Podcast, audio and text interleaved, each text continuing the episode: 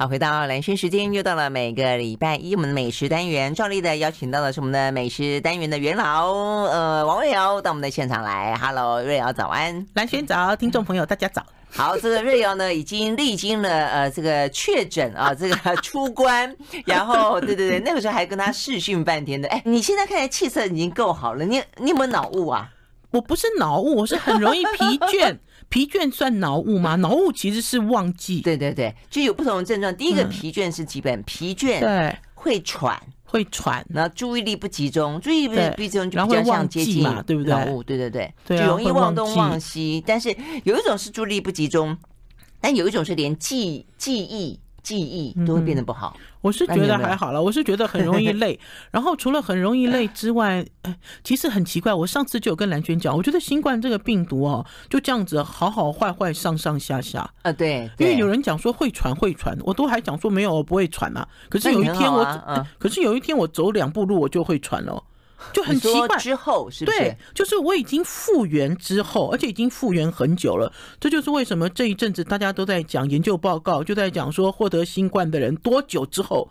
他还会有症状跑出来。啊？对，那是小朋友，那小朋友的那个是有点，大人是 long covid，意思是说他一直留着，但是我们在讲小朋友一直留着，小朋友那个是比较可怕，就是说一一个月大概对两周到对到两个月左右，他是突然间会出现多重的发炎反应，器官衰竭，会致死哎。本来呀、啊，对，我自己是比较我自己都在想说，新冠搞不好已经远离我了，可是他走过的痕迹还刻画在我的不知道哪一个器官里面。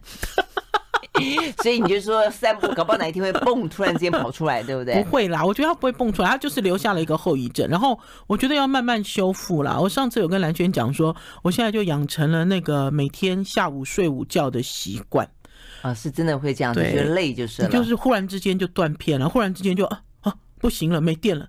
嗯，真的？那睡多久？充电电池，睡大概睡大概一个两两个小时，还睡那么久？嗯，睡。哎，我跟你讲啊，我跟你讲，而且他那个睡觉，我跟大家讲，一般来讲，睡午觉，医生建议差不多十五分钟到半小时。没有，因为你躺下，我每次超过半小时就觉得很罪恶。因为你躺下去之后，当你眼睛再次张开来的时候，就已经超过一个小时了。我这不是睡觉，这是昏死，就是就 就等于是我全部的电都放尽了。然后，所以我躺在床上的时候是昏死，真的、啊。对，可是问那保师傅也有确诊，保师傅也会这个样子吗？他没有，所以还是因人而异哈。那他有没有什么任何的症状？他都跟我讲没有，不知道是不是嘴硬还是怎样。那你可以观察，就目前看起来没有，没有。好，我觉得他的状况比我好好一点，你就是容易累而已。对，不过你气色还是就回的很好啊。因为看起来，我觉得体重应该也回来了，对不对？没有啦，体重有少了，有少。有人跟我讲说变瘦了，变瘦了。有些人有有些人我也觉得你变瘦了，但是现在有持续有吗？瓜子脸，脸有弧度吗？有有有有瓜子脸。OK OK，好好，所以呢，我想这个大家都很关心这个，我觉得就是还是啊，这个健康很重要，嗯，所以还是要慢慢慢慢让自己恢复起来。好，所以呢，呃，也不过才呃出来没多久，你就跑去宜兰玩，呃，应该是讲说我跑去宜兰玩是前前后后啦，可是今天要跟听众朋友报告的这家真的是最新啦，而且这家我们今天要把那个一些就等于是这段时间呢，就染疫前和 染油这段时间，瑞瑶去宜兰发现的几家新餐厅跟新现象来跟大家分享。一下，嗯，因为这家餐厅一定要跟大家分享了，因为这家餐厅算是现在最红的一家餐厅吧，就是江振成呃在宜兰开了餐厅，然后大家知道江振成呃从新加坡回到台湾来，然后去世界各地工作，呃他住的地方就是宜兰。哦，而且他家哈被很多这个知名的时尚杂志采访过，嗯哼，呃，很就是也是田中央这样子啦，很漂亮的一个家。然后他到了宜兰之后呢，老实讲，我并没有太多关注他，可是宜兰人在地人倒是很关注，而且宜兰人说哈，我是这次去宜兰，宜兰人才告诉我的，他说江振成也会在宜兰当地吃喝，吃喝完了之后，就大家把他当明星嘛。对，然后每一个人他算是台湾在厨师界里面国际里面，对对，那么扬名国际的一个厨。厨师有知名度的偶像级的厨师，对啊，上一个应该是阿基斯嘛，但是感觉上不太一样，不太一样，位阶其实不太一样，而且影响力不太一样。对，那所以我有稍微打听了一下，才发现他其实，在宜兰，他真的有住在宜兰。我以前我都觉得他那个宜兰那个应该是是那种。那个别墅型的，是不是？对了，我本来以前我都认为他那个地方应该是像是那个。展示物啊，是 类似的，因为太多人采访了，oh, okay, 太多人哈。嗯，然后就我就发现当地的人就讲说，其实江正成还不错哎，江正成会到处吃，吃完之后大家把他当明星一样，然后会跟他合影，然后有一些餐厅的老板会问他意见，嗯，江正成其实会给予意见。嗯，好，然后所以其实还不错。那可是因为这一次江振成在宜兰开餐厅这件事，老实讲，我当初我朋友邀请我去吃饭的时候，我我们都不知道那是江振成开的餐厅。嗯，因为好玩的是，因为呃，应该是讲说这家餐厅呢，呃，我们都知道是华泰王子、华泰集团哦，我知道小王子 Foodie。啊，福迪我知道啊，对，你在我节目里面讲过几次，对啊，福迪本来开了，我跟他去露营过一次啊，对呀，我还记得，他其实跟我们蛮熟的。福迪本来开了驴子，然后之后又。自立门户开了野驴，因为他等于是跟华泰集团拆开，因为他的经营理念，因为他的整个是大的一个餐饮集团嘛，那所以有一些理念可能有一点格格不入，所以他就跟他爸爸妈妈 say goodbye 了，爸爸妈妈哥哥 say goodbye，然后就自己出来开餐厅，开了一家叫野驴。然后前一阵子我就听我朋友讲说，哎，他在宜兰要开餐厅，哎，就说我们去给他捧一个场好不好？我就说好啊，那就定位了。定了位之后呢，因为他的餐厅应该是五月二十八号开张，然后在开张的前两天。一家在网络上就丢出一个新闻，这个新闻就讲说，这家餐厅是江振诚乘以 Foodie 两个人联手开的餐厅。嗯，可是我们已经订到位啦！你看我们得意的，因为这个消息一曝光之后，这个餐厅立马就没有位置了。哦，所以意思加了江振成，就马上就秒杀。对，可是关键是在于那个时候，我朋友又把菜单传给我看，那个菜单我完全看不出来有江振成的影子。嗯，就是所谓江振成的风格，江振成的料理，其实那个整个的风格都很像驴子野驴。有没有？就是那种呃，属于那种美式的喽，美式的啦，地中海式的啦，然后食材是很直接的啦。呃，对，因为他自己不是还搞了菜园嘛，对呀，对，我印象中福迪的，对 对对，我印象中，对对对，我最欣赏他的就是这一个，他给精彩，对，就很有野趣，就是很很向往大自然的，很向往土地的这个。所以我们那时候去露营的时候，他突然之间杀来，然后呢还带着他的牛排，带了一块好厚的但重点是在野地里面就地的就搭起。一个像是窑一样就烤起来了，我觉得这个很棒。因为福迪啊有很多经验都是在美国读书的时候的一些美国经验了，然后所以福迪告诉我说，打猎嘛，我记得对呀，你看你印象很深刻。他说他在美国的时候都带一把刀子，猎刀，没错。然后因为他就是秉持，就现在大家都在讲什么生态厨师啊，还是像我们看到有一些外国的这种综艺节目，就是把一个厨师丢到野地里面，对对对，看你能不能。那个自力更生，野野野地求生，是不是？你可以就地取材。嗯，那我觉得福迪一向一贯就是这样子在经营他自己，还有经营他的餐厅。嗯，那所以我第一次看到这家餐厅，我要讲一下这家餐厅是一个法国名，叫做 Cote à Cote，C O T E A，再来是 C O T E，两边是 Côte。C O T E，然后我有问说，这发文是什么意思啊？他们就说这发文的意思叫做 side by side，就是肩并肩。OK，意思呢就是江正成。我其实很不喜欢把江正成放在前面啦，因为我觉得从头到尾这个餐厅最主要的主角应该是 Foodie。嗯，可是为了宣传跟行销，江振诚都放在前面，就江振诚乘以陈长福，Foodie 的中文叫陈长福，就江振诚乘以 Foodie 这样子的一个形式。两个人 side by side。然后那个时候我有问，呃，因为那天我们跑去吃了嘛，跑去吃之后呢，哦，那个餐厅好美哦，那个餐厅是一栋白色的建筑，宜兰头城。头城哦，是一个热闹的。地方，而且那个餐厅我们一进去才知道，原来这个餐厅啊的这个建物有历史，因为这个建物的旁边呢就是一个大的，也是一个大规模的一个一个房子。然后我们就讲说，这是宜兰县第一任县长，一个姓卢的他们家的。他们家的主业，然后不知道有没有换过人啦，因为大家讲第一届到现在已经很久了嘛。然后当初他们盖这个白色的洋楼，这个也是宜兰第一栋洋楼，洋楼白色的洋楼，他们宜兰人都叫小白宫。可是听众朋友经过过，不是你经过那是旧新的，宜兰现在有新的小白宫。是另外一种形式，它不是，它就是一栋白色的一个洋式的建筑，有点像巴洛克的那一种，可是面积不大。但我觉得我经过应该是那个，因为以前他们就跟我说以前的县长，哎，对，这就是那个啊。县长招待那个贵宾外宾，好像经过过，我没有经过，经过过。然后那栋建筑啊，跟那个呃卢，就是这个卢县长这个家的前面就有一个池塘啊，就那里是风水宝地。你知道我去的时候啊，风风水宝地怎么会有一个大池塘？他们就说以前那不是大池塘啊。你说的池塘是呃有水的，有水胖的那种池塘，还是那种拜拜的池塘？不是很大的 池塘，对，他那个就是风水宝地啊。他说因为以前船可以直接开到门口啊。哇，真的假的？嗯，有钱人呢，就直接这样子，就是那是一条水路。OK，可是因为现在变成一个池塘，我要讲的是，因为我我去之前哈，因为这去之前其实并不知道有江振诚嘛，就去要要就要去的前两天才知道。然后因为在去之前请客的这个朋友又把菜单传给我，传给我之后，然后之后知道有江振诚，我就想说，这大概是江振诚有史以来跟江振诚的名字连在一起最便宜的餐厅，因为他的这个 前菜，他的菜单就只有一张啦。哎，什么？等你刚说的法式料理是不是？他其实是地中海式哦，但取了一个法国名字。对。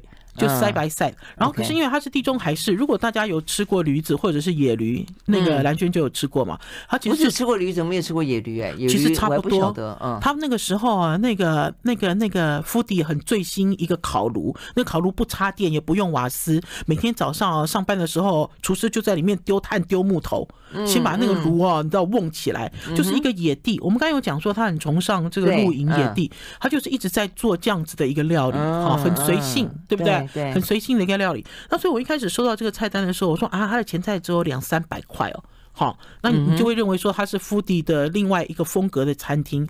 可是当他放进了江镇城之后，你就觉得啊，摊丢啊啦。就这价格吃到这个不是？那问题是你吃到了有江振成的料理的呃名字在里面，但问题吃起来的吃起来的真的是这样子吗？这个问题我有问 foodie 了，因为我那天去吃的时候，江振成当然不在。好，大家不要想江振成会在那里，因为我发现其实我那天去的时候，现场有几个客人很好玩，他们都盛装打扮。然后就在里面又吃又拍，大概在期待那个台湾国际名厨江振成会莅临，其实没有，因为那个厨房就在二楼，然后二楼就是连着开放的这个。座位区，然后现在二楼没有开放，他只开放一楼。我上去之后看到 foodie，我就一直在问 foodie 的问题啊，我就问说：“那江正成在哪里？你可不可以回答我？除了实体的江正成，我知道没有在现场，请问菜单里的江正成在哪里呢？因为我看半天我没有 feel 啦，我没有感觉，对啊，因为大家还是期待。对，呃，我问了他两次，他两次回答我的东西都一模一样。嗯，呃，第一就是他跟江正成有共识，想要把宜兰湾当做地中海。所以他们开了一个地中海的餐厅，融合了宜兰在地的 feel。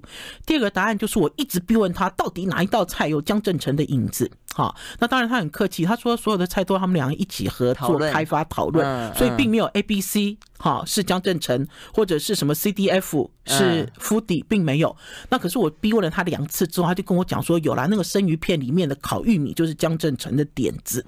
嗯，好，那所以呢，或许大家可以在他的这个料理里面看到有一些不一样的作风，好，有不一样的做派，有可能是美式，有可能是法式，有可能是新派，有可能是随信手拈来。就像我讲，大家如果在吃生鱼片的话，如果生鱼片上面撒满的是呃烤玉米粒的时候，或许你在吃这道菜的时候，有一点觉得，嗯，是这样子吗？生鱼片的演绎是这样子吗？哎、嗯，不要皱眉头，其实好吃哎、我是在想象，我有皱眉头，我在试着想象说，因为它不是玉米粒罐头，它是新鲜玉米去烤，然后烤的黑黑的，再刮下来撒在上面啦。哦，你知道，就比如说，大家一开始我在讲这个的时候，很多人说日本人会翻桌吧？他本来就不是做给日本人吃的啊，对不对？这其实是一个新派，一个新派的融合的一种氛围。OK，好，但我我觉得他们当然就是呃，用不管是呃，这个就是两个对美食很有讲究，然后很有很有能力的人，他希望能够让宜兰或者让台湾有一块地方变得这个很不一样，我觉得当然是非常的期待。但到底是吃什么呢？我们休息再回来。I like 好，回到蓝轩时间，继续和王瑞瑶来聊呢。这个宜兰啊，这段时间呢有什么新的好玩的啊？这个或是好吃的？因为现在宜兰其实真的是一个非常受欢迎的地方了，好方便嘛。对啊，就是周休二日的时候，哇塞，大家们挤爆了。然后呢，每个人都跟我说，哎，你去的话，你一定要小心，这个雪隧可能回不来哦。这个塞到。嗯，我就觉得哦，这天 有啊，他们就讲说四点以前要北返，一定要赶快就要走了。你在宜兰，如果你不住在那里的话，你大概三点半你就要回头了，嗯，否则你会塞很惨。真的是这个样子，所以大家都已经把那个规矩都讲出来了。哎、嗯，三点半了，我们要走了，快点快点，要上路了，快点快点。对对 对，那所以既然这个要去宜兰，然后呢还要经历过这个塞车之苦才可以回到台北的话，去哪里就变得很重要，要值回票价了。对呀、啊，就刚刚讲到这个餐厅，汉文怎么念？再念一次，Code a code。扣啊扣的，嗯，OK。我跟你讲，这个餐厅值回票价了，只是因为你订不到了。因为我觉得 排除了这个江振成的元素之外，有些东西都让我觉得焕然一新嘛。嗯，刚刚其实有聊到这个用餐的环境，这用餐的环境呢是富迪的老婆汉娜，汉娜她自己一手操持。那因为我自己还蛮开心，就是当这个富迪离开了这个大的羽翼，就是华泰集团之后，他自己决定要自立门户的时候，夫妻两个人搭配的很好。我那天进去的时候，那个汉娜就是外场的头头，嗯，他包括啪啪设计这个。呃呃，灯他自己他盘就设计师，他可以画那个古典的灯，画的好美哦。然后把这个餐厅重新把它弄得像是回到这种欧洲的这种就是就是洋楼的感觉。然后还有这个就是设计出制服。最重要的是，我觉得汉娜知道福迪会做什么。什么东西好吃啊？嗯、那所以呢，在汉娜这边就给了他很大的建议。我好喜欢吃节瓜，那天我在那边吃到两个，一个炸节瓜，然后一个是节瓜意大利面。这个炸节瓜哦，给了我很大的想法。听众朋友，你们炸节瓜会怎么炸？你们会切成什么形状？我第一次看到节瓜。不是，他把节瓜切成像薯条一样，形状不一样，整个都不一样。然后把这个那个节节瓜做成了这个意大利面哈，它混入了一些陈年的两年的台湾自制的起司，都吸饱了那种这种。那种浓厚的味道，我感觉真的很棒啊！因为吃了很好吃，就问他说：“哦，这都是汉娜的点子。”好，那你就会发现夫妻两个，我我与其会把焦点放在江振成身上，还不如回归到这一对小夫妻的身上。嗯，就他们很努力把这个餐厅做了一个。我刚才讲，因为他讲到这个宜兰湾等于地中海的时候，我就。我就忽然间我都豁然开朗了，因为他们有做一个鱼哈，那个鱼叫做蓝鳕鱼。这个蓝鳕鱼我以前吃是从澳洲进口的，我不知道它已经在台湾宜兰有在地养殖。那这个蓝鳕鱼很肥很肥，他们这个蓝鳕鱼哦，因为大家知道那个地中海有一种酱很有名，这个酱就是黑橄榄再加上酸豆，哦，那个很好吃，就是黑橄榄酱。在。国外哈都有超市都有这样一罐，就是很好吃的抹酱。可是台湾人不懂，因为台湾人都觉得它黑黑的，哦，也不知道他在干嘛这样子。可是他就把这个酱拿来加这个呃在地的剥皮辣椒。好，然后来配上这个肥肥的，因为这个鳕鱼很肥，这样肥美的这个这个蓝鳕鱼，哇，这道菜真的让我大为惊艳呢。可是我因为我那天去吃饭的时候，我们同桌我请了一个，就同桌还有邀请一个在地，就是开那个民宿和盛六十六民宿非常有名的这对夫妻。这对夫妻呢，他的这个老婆以前在饭店工作，他的老公是渔夫，我们就请他的老公坐下来跟我们一起吃饭。这老公哦，因为他是渔夫，他是负责打鱼的嘛，他一看就知道鱼的。成本，我们在那边喊便宜啊，便宜啊。他在旁边讲说没有哎，他看起来没有便宜。可是我就跟他讲，我说你咱要我们都市人哦，就说烤一条红喉，他收你七百元，便不便宜啊？这个渔夫坐在旁边就说。哦，真的吗？可是问题是，他红红拿起来，这个渔夫就讲说，这个尺寸哦，嗯，你知道就有点讨厌，对。可是关键是在于，哈，他戳破了一个现实。这个现实就是呢，我们搞不好在都会区里面吃到这些渔货，有这样的价格，我们都觉得好便宜哦，怎么可能？没办法，只有三位数，对不对？嗯。那你就问夫弟，夫弟就讲说，他其实选在这里开餐厅，除了因为江正成介绍他这个地方啊，就是这个屋主要转租。好，这个地方我们觉得很合适之外，最重要的一个原因就是很多材料、很多食材都是可以就地取得，之便就是了。他现在他自己种的菜，这样讲价格便宜一点是合理的啊，合理的啦，便宜一点啦。就如果渔夫，而且这些渔夫很妙，我觉得渔夫很妙，渔夫就讲吃吃吃吃到一半，他就说哦。他觉得有有被感动到，因为他其实一开始看的是成本跟价钱，因为他每天都在捕这些鱼嘛。像红皮刀，我刚才就讲说红皮刀的生鱼片就拿来配这个烤玉米粒。他看到这红皮刀只有这几片，你知道，他就，你知道，就比如说他心里就应该像对着像山一样高，就是对他心里就有一个计算机在打嘛，哈，有一个算盘在。可是当他吃到最后的时候，吃到一半的时候，他又讲说，哎，还是很厉害了。他说终于哦，在宜兰吃海鲜不是只有葱姜蒜。嗯，因为在传统以来，他在他的家乡吃到的海鲜都是葱姜蒜加辣椒。对不对？他终于可以知道说，哎，简单料理就是这样子。对，快炒嘛，热炒店呐，有没有中式的方式啊？那所以他终于吃到了很多变化。那当然，一边在吃的时候，他也给我们长知识了。因为在现场啊，那天有腌制虾多就是了，都是海鲜，海鲜好多。然后它不是它不是海鲜的，就只有一个是牛了。牛牛牛本来就要，可是我相信点的人不多。还有一个就是鸭胸。嗯，好，因为宜兰在地嘛，樱桃鸭，对对对，樱桃鸭。那天这个渔夫信佑给我们长了一点知识了，因为呢，我们看到这个胭脂虾哈上桌，我们都好高兴。胭脂虾又大嘛，颜色又美又红，然后看到胭脂虾的时候，他就噗嗤笑出来。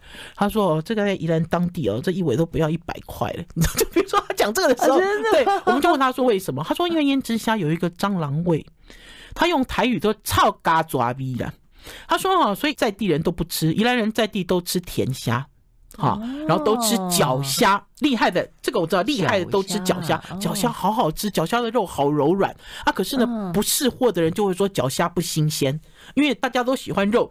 Q Q Q 弹有力嘛，这才叫新鲜。然后他一开始看到胭脂虾的时候，他本来也是暗笑在心里。可是等他吃完了之后，他就讲说：“在地的跟外外面的人真的是差好多。”应该讲说内行的啦，他就是一个渔夫嘛，因为他平常的时候在捕鱼，然后夏天的时候就在做赏金团。就他就是靠海为生的人哈，那因为他我他他吃完之后他就讲说，哎，这胭脂虾做的不错。我说你刚才不是还在嫌这个胭脂虾有 臭嘎爪逼？臭嘎爪逼。他说因为他把这个靠臭嘎爪逼弄不见了。哦，好，这就是为什么他吃完了一整顿饭，一开始看到价格，一开始看到上菜的分量，他心里就在暗笑说，哦，哇，天哪，怎么那么贵啊？你知道，就 他你觉得贵，他你觉得便宜，他觉得贵。他等下等到吃完了之后，他才他就很赞叹说，哇。呃，没有想到宜兰在地的海鲜可以做成这样子的风味，嗯、我觉得关键是在这里。真的哈、哦、，OK，所以你带渔夫去去吃饭是对的。现场这个印证了这一家这个塞白赛啊，实际上是还不错的。OK，好，我们休息了再回来啊。除了这个最新开的呃，就是 Foodie 啊，跟这个江振诚之外，还有其他几家，听起来也还蛮好玩的哦。马上回来。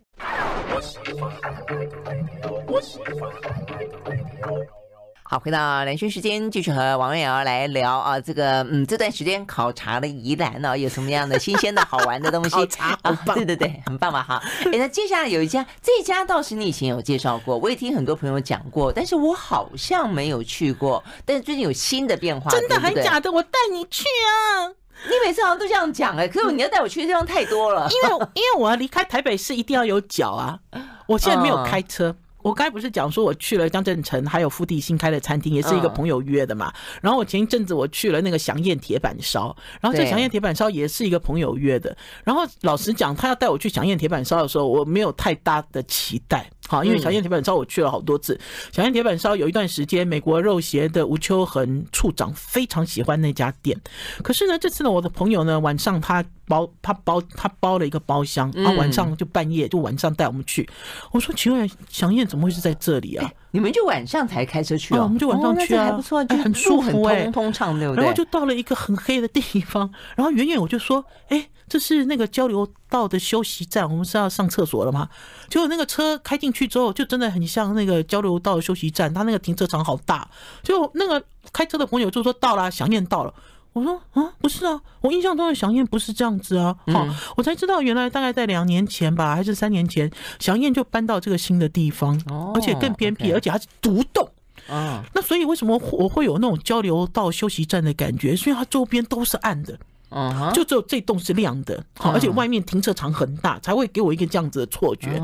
然后我进去之后，发现它是一楼、二楼，然后它还有电梯可以坐上二楼，哈，一楼、二楼，然后上去之后，一楼就全部都是铁板烧台，好，一桌一桌一桌这样子，然后二楼也有，然后可是二楼的铁板烧台是包厢，然后二楼最主要的就是点心。大家知道现在啊，台湾啊吃这个铁板烧跟日本人的这个规矩是一样，就当你吃完之后，你要移位移步去吃。蛋糕、啊咖啡，哎，这早期都这样子，都这样子。可是他给他画了一大区，因为他整栋都是好，所以他二楼就画了一大区，而且他也还是又回到那个传统，要移位走到另外一个地方去，就是。而且那移位更惊人，因为他的这个蛋糕区好大，而且他蛋糕的甜点不是你想象的那种很普通的 cheese cake 之类的，没有，他甚至还有马卡龙，然后甚至这个马卡龙的味道里面都还有像那种臭 blue cheese 的那种东西，就很高档。哦，非常高档的甜点。然后呢，我那天让你自己选吗？像自助式的吗？你就自己去选啊。那如果你要多选，你就加钱啊。哦，你知道，就而且座位很舒服了。我要讲为什么一直都用那个交流道的休息站，好这样子的形容，是因为休息站很大，嗯，不是一个小的区域。那天天那个朋友，等于是朋友，因为他也是很难定，而且是要指定阿勇师亲自料理。呃，大家知道铁板烧餐厅有很多师傅嘛，嗯、对不对啊？最厉害的，大家当然都会指定。对啊，指定完了之后，这师傅就跟走马灯一样，跑来跑去，跑来跑去，好到处 秀。那可是因为那天我们去的时候，阿勇师呃就直接因为跟我的朋友认识，他就直接进来。我自己已经好久好久好久没有吃阿勇师的铁板烧了。我要讲哈，我在早期那个时候，十几年前、二十年前，不到二十年前，十几年前吃他的铁板烧的时候，阿勇师招就很多。我刚才才跟蓝轩讲哦，我那个时候我记得我第一次去他那个店里面，他拿出十五种盐巴给我看，还滴了一滴十五年还是二十五年的巴萨米沟醋给我闻，嗯，好，可是这些都没有用在我要吃的食材上。好，你知道吗？我觉得以前，对，我觉得我以前啊，我吃过太多铁板烧，就这种招很多，可是这个招是否？你 你知道你知道你知道我在讲什么？就像我曾经吃过谢大方的铁板烧，他们搬出了一块很大很大的一块木头，然后就刮一点粉末给你闻，然后就结束了。那我怎么觉得有点像你前面在讲的那一家那个福迪的店，讲了半天江振诚，结果里面可是我刮了点血血在里面。不是我要讲江振成有没有出现，我不知道，至少我去的那天没有出现了，好，你知道吗？OK。可是对于一个新的餐厅开幕。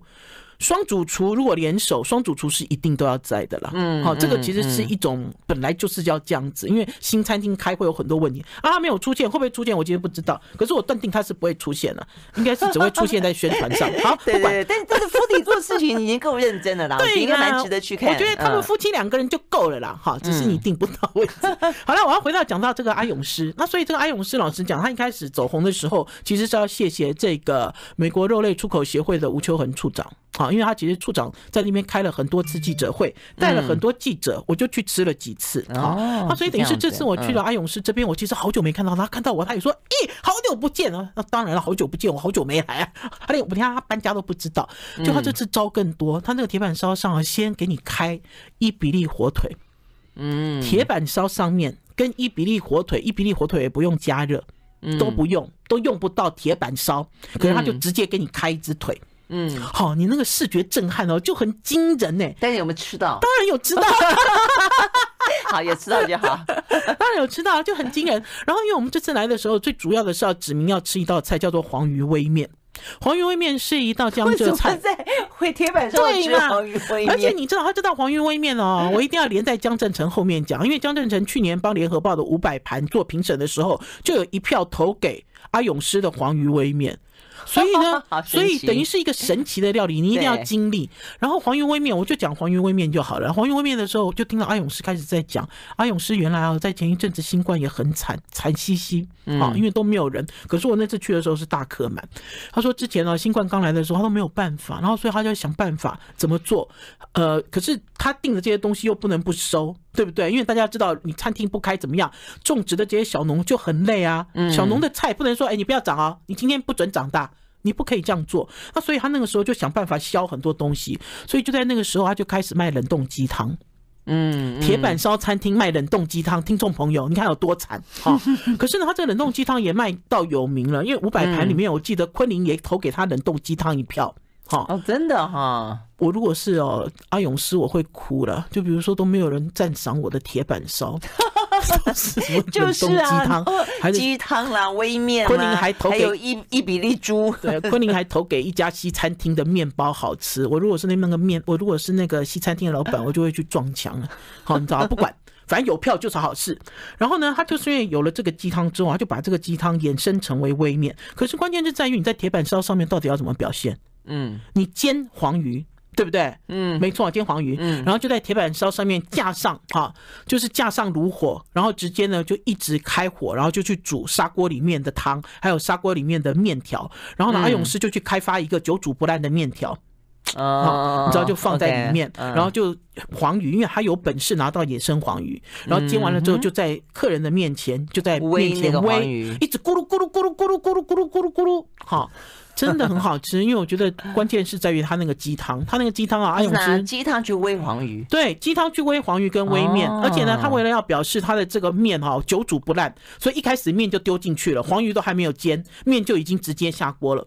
哦，这样子哈。呃，我要稍微讲一下，这碗面当然是很好吃。可是老实讲啊，黄鱼微面哈，呃，这样子做吃的时候要很小心了哈，因为它的鱼刺、它的骨头哈，其实都在这个面里面。可是我觉得阿勇师是让我佩服的师傅，因为他讲说，他当初哦，就是为了要突破这个新冠的困境，他就想到他妈妈以前怎么样煮鸡汤，就他怀念这个古早鸡的味道。那所以他每次只要做鸡汤，都是两百只鸡一口气做起来，所以味道特别的好。好，那这也无怪乎昆凌，对，这也无怪乎昆凌会投了一票给冷冻鸡汤，给了阿勇师，嗯，很惊艳。而且昆凌常常在坐月子，他可能需要喝鸡汤，是不是？这个黄云微面透过铁板烧来呈现，真的是一个很。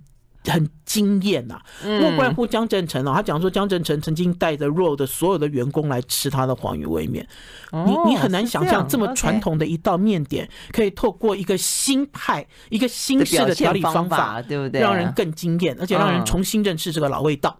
OK，好，我们休息再回来。I like 好，回到两性时间，继续和王瑶来聊宜兰好吃的东西。好，那接下来的话呢，要聊一个新的叫什么？宜兰人故事馆。这个宜兰人故事馆以前是宜兰县议会的原址，安源县议会已经搬走了嘛，而且这个建筑很老，这建筑已经超过六十年了。大家去想六十年前，你看我现在想不起六十年前了，因为我还不到六十岁。可问题是呢，在我很小很小的时候，闭上眼睛就有想到有一种磨石子的建筑啊，是啊，有没有？是不是？有啊，在台湾有一段时间都是这种小石头，然后然后有没有去试？对对，那个工匠去洗很多，对。然后那个它那个建筑本身有会呼吸。我都一直很记得，因为我们家以前三重的时候，我爸爸，嗯，我爸爸自己画图盖房子，然后都是这种磨石子的房子。他到了下雨的时候，他会呼吸，你知道，他会有一个气息在，就这个房子是活的。然后呢，呃，就有朋友带我去宜兰人故事馆玩。然后因为刚刚有讲到，所以宜兰也的是就跟现在很多很多都市人就把老建筑给释出，嗯，希望把它活化就是了，然后叫叫人来招标。因为刚刚讲说这个是以前的县议会，对不对？那刚才那个。是以前老县长的房子，对，对，没错，嗯，就等于它有很多旧建筑，然后呢，旧建筑里面装的就是新东西。刚才其实讲到第一家是这样，其实我们要介绍的宜兰人故事馆里面，其中的一家餐厅叫爱发，爱 Friends，爱法。哦 这个爱法啊很妙，因为我们刚才有讲说，台湾现在有很多这种不是都市区的地方，他们都会出现了很多好像在都市区里面才会出现的餐厅。嗯，不光是 Code 啊 Code，爱法也是。爱法的这个主厨呢，他呢是泰瑞的副主厨。我讲到泰瑞哦，很爱吃的人就知道了嘛，就台北米其林一星、二星，本来是一星变成二星，何顺凯主持的这家餐厅。然后何顺凯主持的这家餐厅呢，本来就是这种。把法国菜整得很厉害的这种风格，好，而且呢融入了他个人的这种经验、生活经验，而且融入了很多台湾在地的食材，好，这其实不是乱讲话。因为我那次我记得我上次吃他的菜，还有一道叫四神汤，我还记得，你知道他把这个汤弄得哦。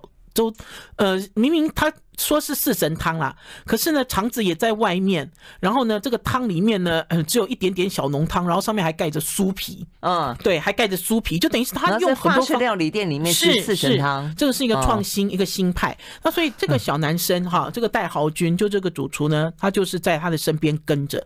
然后比较有趣的是，他跟何顺凯都是一样，他们本来都是学中餐。嗯哼，他们是中餐底出来做法餐的，嗯，好，所以应该是讲说他们的想法就更多。好，我们通常都在讲说，他们不是减法做菜，他们是乘法做菜。有的时候你吃了他的料理之后，都还希望他拉掉一些元素，嗯，好，否则都很分心。就你吃到他的菜很累，哈，因为你要给他解构的时候，你就好累，十几层、二十层这样子，好，不得不得不这样。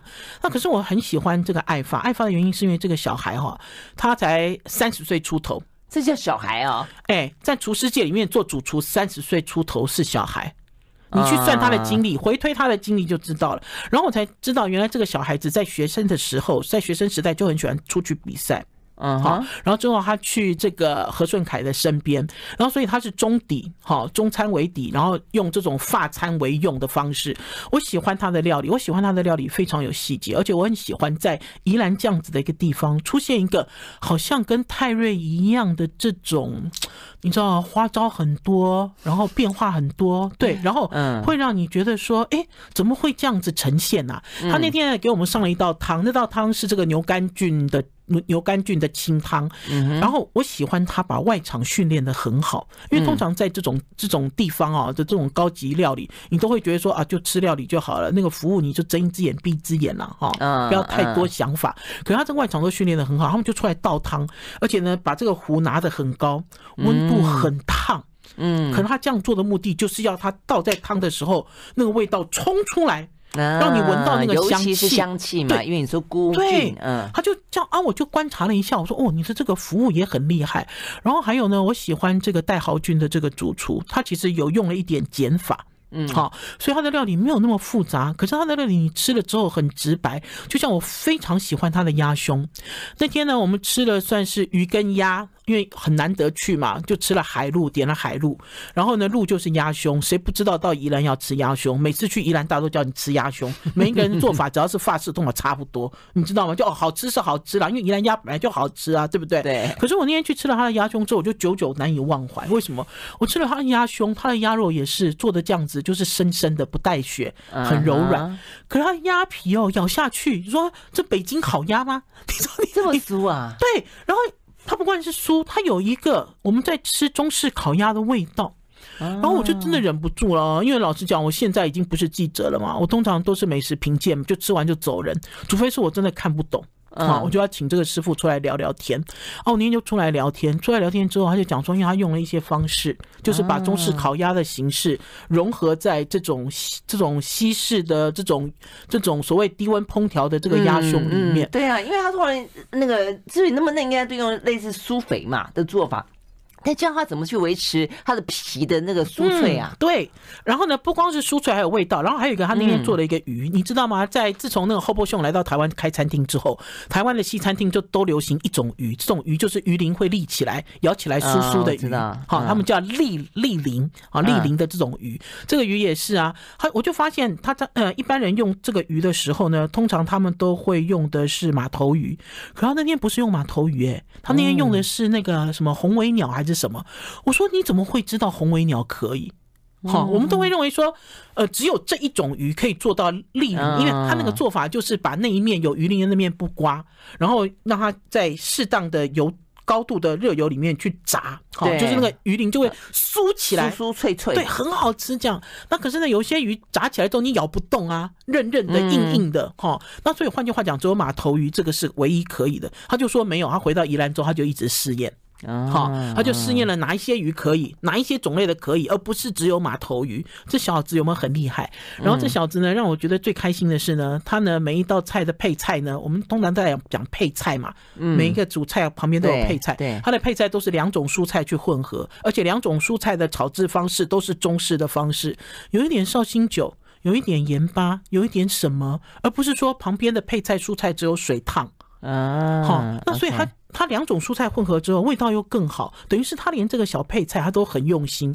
然后我那天吃了之后，吃完之后才发现，哎，这家是蔡英文的爱店，因为我在墙壁上看到了蔡英文的签名，而且偷偷问了几句，蔡英文还来了不止一次。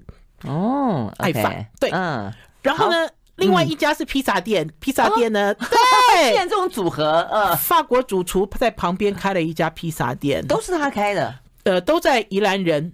故事馆里面，对我说：“你说法国主厨有另外一位法国主厨，对，另外一位真正从法国来的法国主厨，很热爱台湾的法国主厨的法国人呐，对，披萨店，而且他的自己会作画，他是艺术家，他的画里面都有深意。比如说他在宜兰冲浪的时候看到很多垃圾，哦，所以他在画里面会有呈现。然后就像他做的披萨一样，也不是拿坡里。”也不是大家所认定的意大利式，因为他那边也有西班牙式的披萨，有所谓的法国式的披萨，就让大家视野大开。哦，OK，好，所以呢，就是一个呃六十年前的洗石子的老房子，重新的活化之后呢，有了两家餐厅在里面，听起来呢都跟法国有那么一点点沾上边，嗯、但是呢风味完完全全的不一样。OK，听起来真的应该去宜兰再去玩一趟，玩耍，玩耍，玩耍。好，谢谢魏瑶，谢谢，拜拜，拜拜。I like